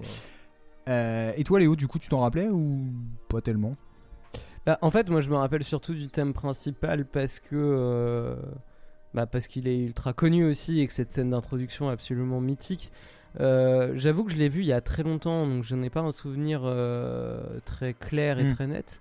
Mais c'est vrai que la musique est quand même euh, très bien foutue. Après, euh, c'est un peu un cliché de dire ça, mais bon, euh, Kubrick qui maîtrise absolument tout euh, jusqu'à la musique, c'est assez logique finalement que la musique suive très, enfin très fidèlement Ouais. un peu les émotions qu'il veut faire passer quand il y a une scène, quoi, la scène de baston et ce truc très froid derrière. Et tu l'as, tu l'as bien dit sur ce truc de reproduire à la perfection un truc qui est censé être très organique, même si j'aime Mm. pas ce terme-là, mais très humain et le, et le, le rendre froid, électronique. Mm. Euh, et c'est, très bien, c'est très réussi en tout cas. Ouais. Mais c'est vrai que c'est pas facile de. Enfin, moi je sais qu'à chaque fois, j'ai du mal à dissocier les images et la musique, surtout bah, là, le thème principal. J'ai vraiment en tête bah, ce, ce. Comment dire cette, euh, ce mouvement de caméra en fait qui, qui est, où ils sont dans le bar arrière, et tout ouais, euh. voilà et, euh, Et c'est vrai que ça te, voilà, ça te rentre dans le crâne euh, autant la musique que, que vraiment le- le- l'imagerie euh, euh, de- du film. Quoi. Alors, euh, pourquoi ça fout les chocottes? La question que je me suis posée. Et en fait, je me suis dit, c'est. T'as une musique un peu très lugubre, très, très solennelle. On, sent un peu la musique qui serait faite pour retentir dans une cathédrale. C'est un peu le truc, le poids de la mort et tout. Mais, en plus, t'as des sons synthétiques. Je trouve que ça, ça, ça crée encore plus le malaise. C'est froid parce que c'est vraiment une musique qui retentit. Et en plus, là, le fait de le faire au synthé, ça rajoute vraiment un truc.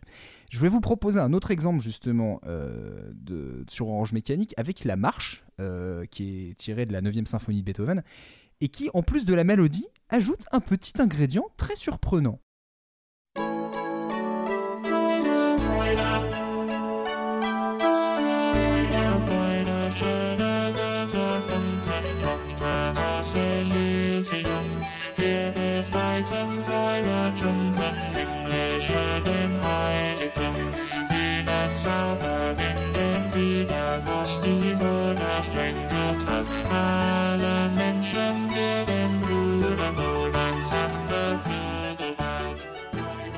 Avez-vous reconnu cet ingrédient Ah. très surprenant Alors, euh, Non, on moi est je pas pense que d'accord. c'est une talkbox. Enfin, ah, si, moi je pense que c'est une talkbox. Bah, je me demande si c'est pas un plutôt. qui- mais euh, c'est quoi la Alors, différence du entre coup, les deux, On peut expliquer euh, chacun des, des trucs si tu veux. Bah vas-y, explique la talkbox et après j'explique le vocodeur. Alors, je vais essayer d'expliquer avec les maigres connaissances que j'ai de la Tollbox. Euh, vous me corrigez si ça va pas. C'est en fait un effet qui permet de parler dans un espèce de tuyau qui est dirigé euh, sur l'ampli, il me semble. Non, qui est dirigé dans un synthé. Enfin, en tout cas, Qui est dans dirigé un... dans un synthé et en fait en jouant les notes euh, qu'on produit à la bouche, ça fait cette espèce de son un peu chelou. C'est l'ancêtre euh, du, du voice coder. Ah, je te Mais dis n'importe quoi. Je te dis n'importe quoi. Effectivement, c'est dans un ampli, c'est pas dans un synthé. Oui, c'est bah, pas dans c'est un synthé. me semblait. Ouais, ça ouais, fonctionne pardon. un peu, euh, Du coup, tu peux le faire à la guitare aussi. Ouais. Et euh, non, le- pédale, en bien fait, Et en fait, c'est que ça donne un effet au, au son qui sort du, de l'ampli, alors que le vocodeur, c'est plus euh, tu, euh, tu modifies ce que tu es en train de dire grâce à un synthétiseur. Du coup, je pense que c'est plus un, c'est plus ça parce qu'en fait, on entend plus euh, les mots. Euh, du coup, ça se rapproche plus d'un vocodeur, je pense, que d'un- d'une talkbox. Mais oui, c'est le vocodeur. Ce procédé qui analyse une voix humaine et la synthétise pour donner un son robotique. Il est réalisé ici grâce au. MOG. Justement, encore le MOG, euh, ce synthé magnifique où tu peux faire des tonnes de choses. Eh bien, il permet euh, exactement euh, de faire euh, vocodeur. Et qui est très différent de l'autotune, qui Ah oui. est un programme informatique que Clément nous a très bien expliqué dans la, première tartine. SO, la première tartine. Coucou la première tartine, tu es si loin. Alors, il ne s'agit pas de la première version euh, du vocodeur, ou même de sa première utilisation euh, musicale, mais c'est sans doute la révélation de cette technique au grand public et notamment aux musiciens. Le souci, c'est que les adaptations et les compos originales de Wendy Carlos euh, sur Orange Mécanique ont été sous-exploitées, parfois carrément découpées par Kubrick. Et c'est pas la première fois ni la dernière que Monsieur maltraite, voire écarte carrément le boulot d'un compositeur. Je vous renverrai à la musique de 2001, vous saurez un petit peu ce qui s'est passé. Voilà. Au final, la BO d'Orange Mécanique alterne entre les morceaux synthétiques et des versions traditionnelles de Rossini ou Beethoven. Ça renforce l'originalité des adaptations sur Moog, mais c'est un peu frustrant. Et pour vous la faire courte, à peine trois mois après la sortie du film et du disque de la bande-son officielle, Wendy Carlos a édité sa propre version avec des versions plus longues, des variantes instrumentales et même des compos de scènes coupées du film. Alors la plupart des morceaux sont introuvables sur YouTube, euh, ce qui est quand même un indicateur du manque de visibilité de l'œuvre. hein. Si t'es pas sur YouTube en général, il y a peu de chances que tu sois sur d'autres plateformes. À part peut-être Vimeo, Dailymotion ou un truc japonais obscur, mais voilà, j'ai pas trouvé. J'ai pu quand même dégoter une captation du vinyle euh, de, cette, euh, on va dire, bande-son alternative. Voici donc un extrait d'un morceau qui s'appelle Country Lane.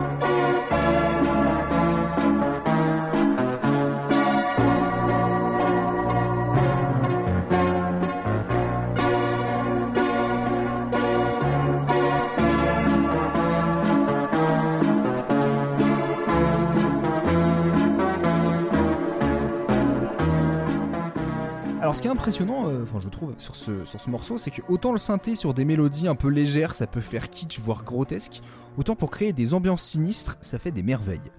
D'autant plus quand c'est fait par quelqu'un qui mélange des nappes, des mélodies, des effets sonores et même des sons naturels, il y a un côté un peu détraqué, je trouve. Alors, je sais pas si vous, vous l'avez ressenti un peu de la même façon sur cet extrait en particulier, mais, je trouve que c'est vraiment symptomatique.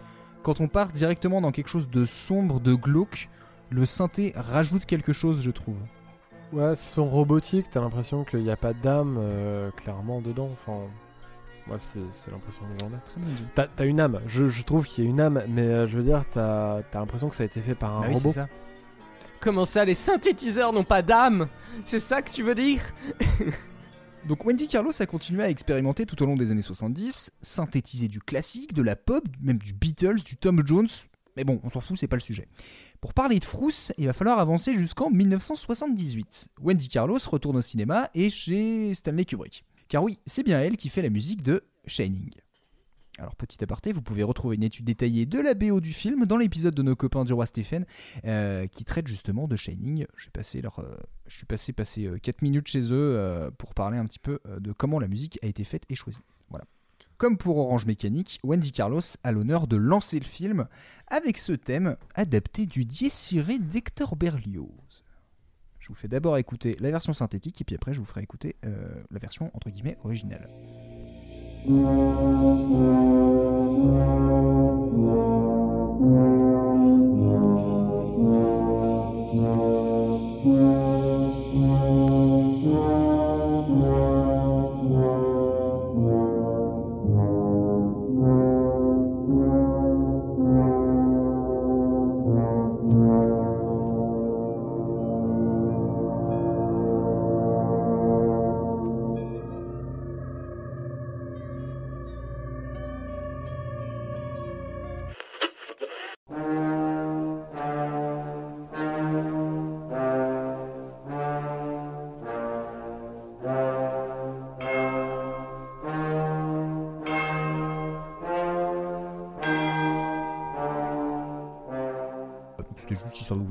Petit peu une idée.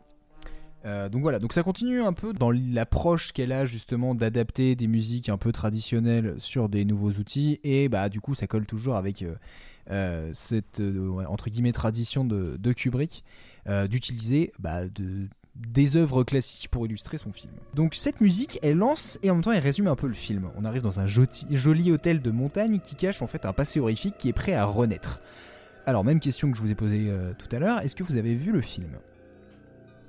Jamais. Oui. C'est vrai? Non, bien sûr que non. Euh, non, non, j'adore Mhm. euh, le cinéma de aussi. Kubrick et oui, j'ai Mhm. vu Shining. Euh, quel souvenir vous avez de la musique? Pas grand chose. Alors euh, moi j'ai un souvenir très précis en fait parce que c'est une séquence que j'avais étudiée dans mes cours de cinéma. J'ai fait des cours de cinéma. Euh, c'est une, c'est le moment où il écrit euh, dans un bureau et en fait euh, c'est le moment où j'ai compris un déclic, c'est que la musique c'était ça les jumpscares euh, dans les films parce que en fait à un moment donné il va, il- elle vient, il y a comment elle s'appelle? Comment elle s'appelle? Wendy Ouais. c'est ça? Ouais. T'as Wendy qui vient déranger, je sais pas comment il s'appelle dans le film, on va dire Jack Nicholson en plein film. Jack. Euh, pendant qu'il est en train de euh, d'écrire. Et en fait à un moment donné il, il tire la feuille quand elle arrive à côté de lui. Et en fait là il y a un gros truc de violon qui fait oui et là ça, ça fait un jump scare et euh, du coup en fait il se passe rien en fait quand tu coupes la musique ça sert à Ouais. rien et c'est comme ça que je m'en suis rendu compte parce que du coup quand on fait euh, des études de séquence en fait on coupe la musique pour regarder juste les images et après on fait l'inverse par contre et du coup c'est là où tu vois que la musique a vraiment un, un super rôle dans, dans ce Ouais. genre de film C'est, enfin, en- en- je l'ai rematé du coup là il y a, il y a deux semaines environ. Et c'est vrai que c'est autant euh, il y a des, des esthétiques musicales très différentes, euh, justement parce que tu as des moments où c'est vraiment purement entre guillemets orchestral. Euh, mais du coup, en fait, ouais, c'est très adapté. Et ce qui est très fort en fait dans le film, c'est que l'ambiance lourde euh, qui, a, été installée au début du film, elle va durer pendant deux heures en fait. C'est t'as très peu de moments où t'as vraiment des trucs qui retentissent, que ce soit des, trucs très stridents. T'en as, mais, c'est rarement, c'est jamais, euh, comment dire, c'est très rarement cathartique. c'est plutôt une ambiance qui dure, qui dure, qui dure. C'est très tendu pendant toute la durée du film. Parce qu'en fait, tu vois le truc qui se, met en place au fur et à mesure, bah, l'intrigue, qui s'installe et la folie qui s'installe. Et la musique, en fait, te le tient, euh, le tient très très bien, quoi. T'as t'as des moments un peu plus légers, des musiques un peu plus légères sur euh, quand il, il fantasme au bar, euh, qu'il est dans un vrai bar d'un hôtel Ouais. avec du monde. euh, T'as des, petites, euh, des petits pianos un peu jazzy. Dans mon souvenir, hein, je l'ai pas vu depuis longtemps. Si, si, ouais, c'est ça. C'est, t'as, un, un morceau un peu, euh, on va dire, jazz, euh, du jazz lounge, mais des, des années 20. Et, À l'époque, on disait pas que c'était lounge. Ouais, c'est ça. C'est du jazz blanc. Ça joue beaucoup sur le contraste, encore une fois, le, côté un peu euh, tranquille, euh, qui, est complètement en opposition avec, euh, avec tout le, côté un peu frisson et horreur qui peut, être, qui peut se cacher derrière. Pour revenir sur ce thème justement d'introduction, musicalement c'est lourd, c'est lent, c'est pesant, ça installe un peu le danger. On a cette nappe de, synthé qui est très grave en, drone, on va dire. Donc il y a un vrombissement qui, qui s'installe. Et on a aussi des bruits entre guillemets naturels. On a des, des bruits d'objets, des cris. Il y a un côté un peu. euh, on a l'impression d'entendre un truc un peu tribal, presque un rituel. Et, euh, et comme je disais au gars en off, euh, ça m'a fait penser à ce que Angelo Badalamenti il a fait environ 10 ans plus tard pour Twin Peaks. Il y a, y a une approche à la fois synthétique et en même temps d'utiliser des trucs naturels, de jouer un peu sur des contrastes et d'en faire quelque chose d'assez entre guillemets, bah, d'assez horrifique. Euh, je vais vous faire écouter un cas encore plus frappant, euh, frappant avec Rocky Mountains, euh, qui est en fait la musique de la scène où la famille du coup a pris la décision de s'installer dans l'hôtel pour l'hiver.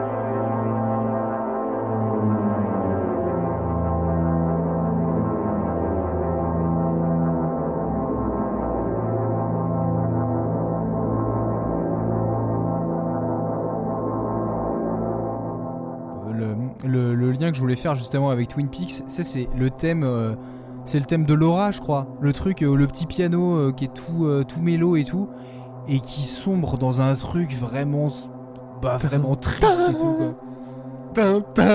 Ouais, et, et je trouve que ça, si, je, retrouve un peu la même, euh, la même ambiance en fait sur, euh, sur, ce, sur ce morceau.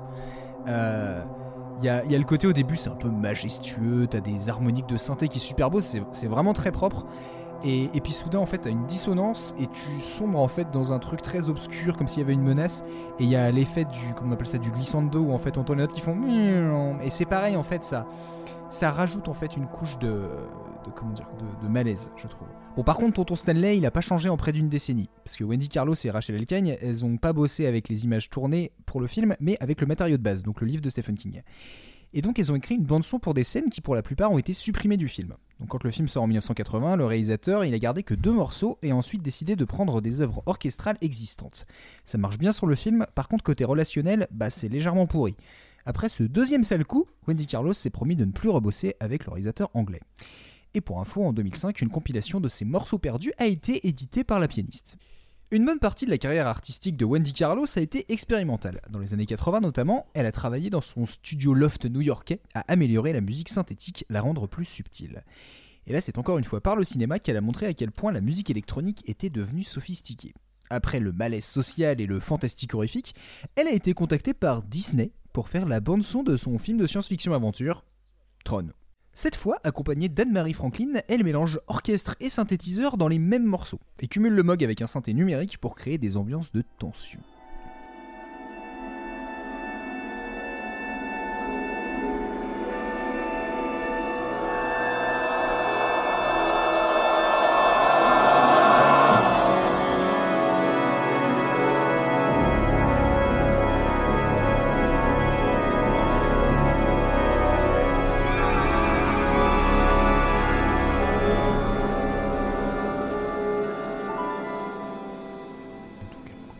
Peut pas dire que Tron ça fout les jetons, mais Wendy Carlos arrive à y apporter sa patte très expressive.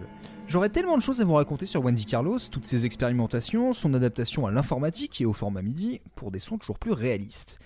Par exemple, en 1986, avec l'album Beauty in the Beast, elle travaille sur l'intonation. Elle teste des accordages alternatifs et microtonales. Pour faire simple, elle propose des octaves divisées en 35 notes. Son approche favorise des résultats surprenants, voire malaisants, comme sur ce morceau.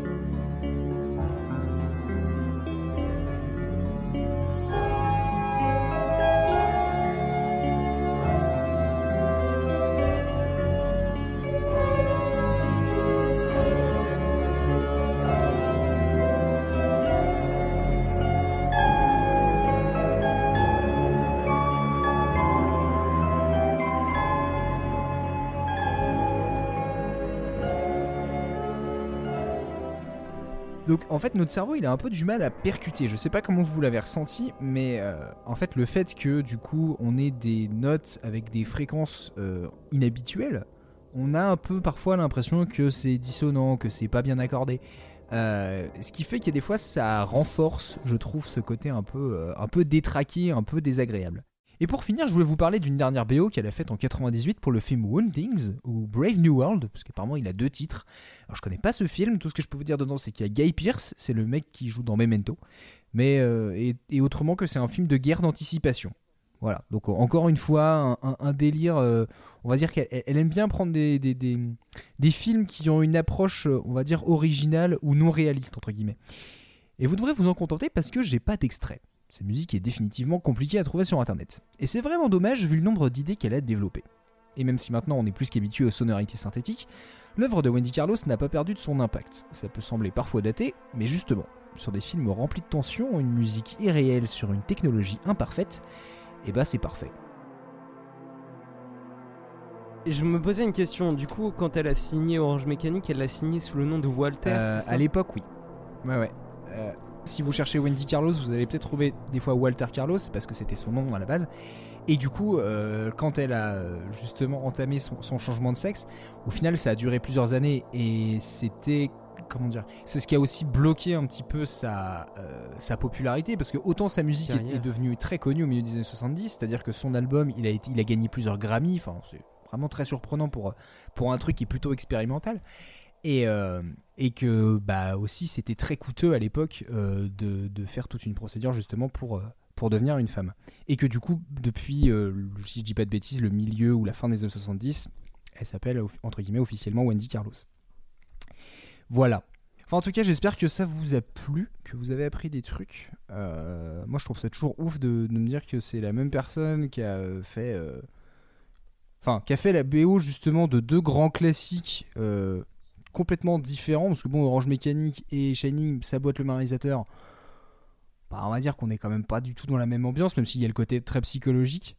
Euh, et puis ouais, il y a certains trucs, notamment le vocodeur, mais il y a même, je dis plein d'autres trucs dont on a pu parler, qui sont moins liés justement au côté frisson, au côté peur, mais qui montrent un petit peu comment elle a réussi à, vraiment, un peu, bah, on parlait tout à l'heure de- d'avoir une âme, bah ouais, elle a réussi souvent à donner une âme à une musique synthétique. euh, jusqu'à ce qu'elle est devenue aujourd'hui quoi parce que enfin je pense que sans Wendy Carlos t'as pas justement les musiques des films de Carpenter t'as pas euh, euh, bah, un peu dans, dans la ligne de, de- de- des- exemples que t'as cités tout à l'heure Léo je pense vraiment que son impact est très très fort là-dessus C'est grave cool d'avoir réussi à, à concilier les deux avec ce son électronique et cet orchestre et d'avoir permis à se dire mais en fait la musique électronique ouais elle peut être flippante, elle peut être intéressante au même titre que, euh, que, que simplement un ça. orchestre euh, symphonique. En fait, je trouve que ça a apporté un truc en plus, notamment, euh, je parlais tout à l'heure de, enfin, tout ce qui est un peu le- les nappes, quoi. C'est, vraiment les enveloppes sonores, c'est-à-dire un ça. son qui entre l'attaque au début et jusqu'à la fin, en fait, va vraiment évoluer et ça joue. euh, Bah, on l'a entendu notamment sur un des euh, morceaux de, de Shining, je crois que c'est sur, sur Rocky Mountains. Où tu sens en fait que c'est la même note qui dure et qui va vers autre chose. Et, je veux dire, ça, bah en fait, tu pouvais pas vraiment le faire avant t'a- t'avais forcément une coupure euh, parce que bah voilà, l'instrument lui-même fait que l'attaque et, on va dire la, résolution est pas la même que si tu le fais sur un synthé où tu peux laisser ton doigt enfoncé pendant des secondes et des secondes quoi. Et, je trouve que là-dessus, ça a vraiment apporté un côté vachement pesant que tu pouvais pas vraiment euh, créer avant ça. Je trouve que là-dessus, ça a vraiment changé quelque chose. Et bien justement, après ce dessert qui était, euh, je pense, assez généreux, euh, on va pouvoir gentiment conclure cette tartine. Est-ce que d'abord, vous avez des petites recommandations pour les gens qui nous écoutent En lien ou pas avec votre sujet? Alors euh, moi ma, ma chronique est une reco à elle toute seule donc euh, je me permettrai pas de recommander autre chose. Oui, c'est vrai. Cependant, euh, Oh. ça tu, tu en feras ce que tu veux, mais euh, je m'adresse aux podcasteurs qui nous écoutent. S'ils veulent inviter Léo, c'est un mec super sympa que j'aime vraiment beaucoup et avec qui j'ai vraiment plaisir à parler. Donc n'hésitez pas à l'inviter dans vos émissions si vous cherchez quelqu'un, il est vraiment cool. Oui. T'es con. Il est, il est ça, sauvage, mais il est doux. Euh, moi, j'ai moi j'ai deux recos euh, podcasts Vas-y. pour euh, pour nos auditeurs. Euh, la première est un est un podcast qui est en trois épisodes, euh, qui est plutôt court, avec euh, la, le, jing- le jingle le plus long de l'histoire du podcast, qui dure plus de deux minutes, qui s'appelle Tech T E K, une histoire de la techno. C'est plutôt cool euh, si vous vous intéressez un peu à l'histoire de. euh, c'est plutôt des rêves parties, hein, plus que de la techno en tant que telle. Enfin, de la musique électronique et de la danse, euh, de la musique de danse en fait, on va dire. Et ça dure, c'est trois épisodes d'à peu près 30 minutes. c'est plutôt chouette, c'est un joli enrobage, il y a des petits extraits musicaux, c'est cool. C'est synthétique, c'est intéressant. Voilà. Et la deuxième est, euh, est un podcast euh, qui vient du euh, journal Les Jours et qui est, qui est enregistré par Sofian Fanen, qui, est un, qui est un journaliste, notamment surtout musical, qui est très intéressant. Et le podcast s'appelle Musique Noire hors blanc et qui est très très intéressant sur en fait le racisme dans la musique et, et le côté enfin euh, le côté business euh, d'un- d'une musique noire euh, majoritairement et enfin je vous laisserai écouter c'est plutôt court c'est trois enfin c'est quatre épisodes de- d'à peu près un quart d'heure c'est très chouette à écouter c'est très intéressant. Et vous pouvez normalement il me semble le retrouver en en comment dire en, texte puisque c'est avant tout un article écrit sur les jours voilà donc euh, D'accord. c'est- déjà deux bonnes recommandations alors- podcastiques et musicales Non, je suis d'accord. Enfin, désolé, je voulais pas trop couper Léo. euh, mais en fait, si j'ai pensé à un truc vite fait là, très très vite. Euh, je vous conseille euh, le site internet de Dans les oreilles de Clégo, qui euh, du coup est un bolimique de podcast. Et j'ai été traîné sur son site Oui, euh, cet après-midi. Et en fait, c'est Ah oui. ouf comment il a vachement bien réussi à classer les podcasts. Et s'il y a vraiment plein de choses intéressantes. Donc, si vous cherchez des trucs à écouter, euh, c'est vraiment un très bon endroit où commencer à chercher. Ouais. Voilà, c'est tout. Je suis tout à fait d'accord. J'ai- scruté plusieurs fois son site et c'est- vraiment bien. On sent que le mec écoute quand même beaucoup de genres régulièrement. C'est pas fait, euh, c'est pas fait à la légère quoi.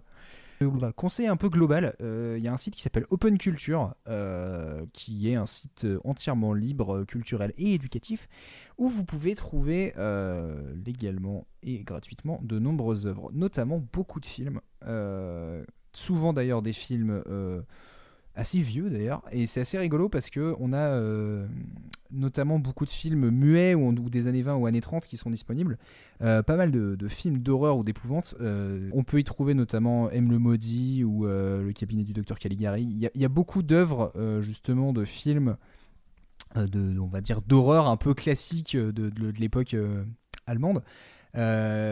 C'est toujours intéressant à voir parce que même si vous pouvez trouver ça très daté, ça ressemble à rien d'autre et ça fait toujours son petit effet sur la rétine. Donc euh, je vous conseille d'aller jeter un coup d'œil sur ce site. Donc Open Culture, il y a un onglet qui s'appelle Free Movies Online où vous pouvez euh, aller voir un petit peu ce qu'il y a dessus. Mais il y a aussi beaucoup d'autres choses sur ce site. N'hésitez pas à aller voir.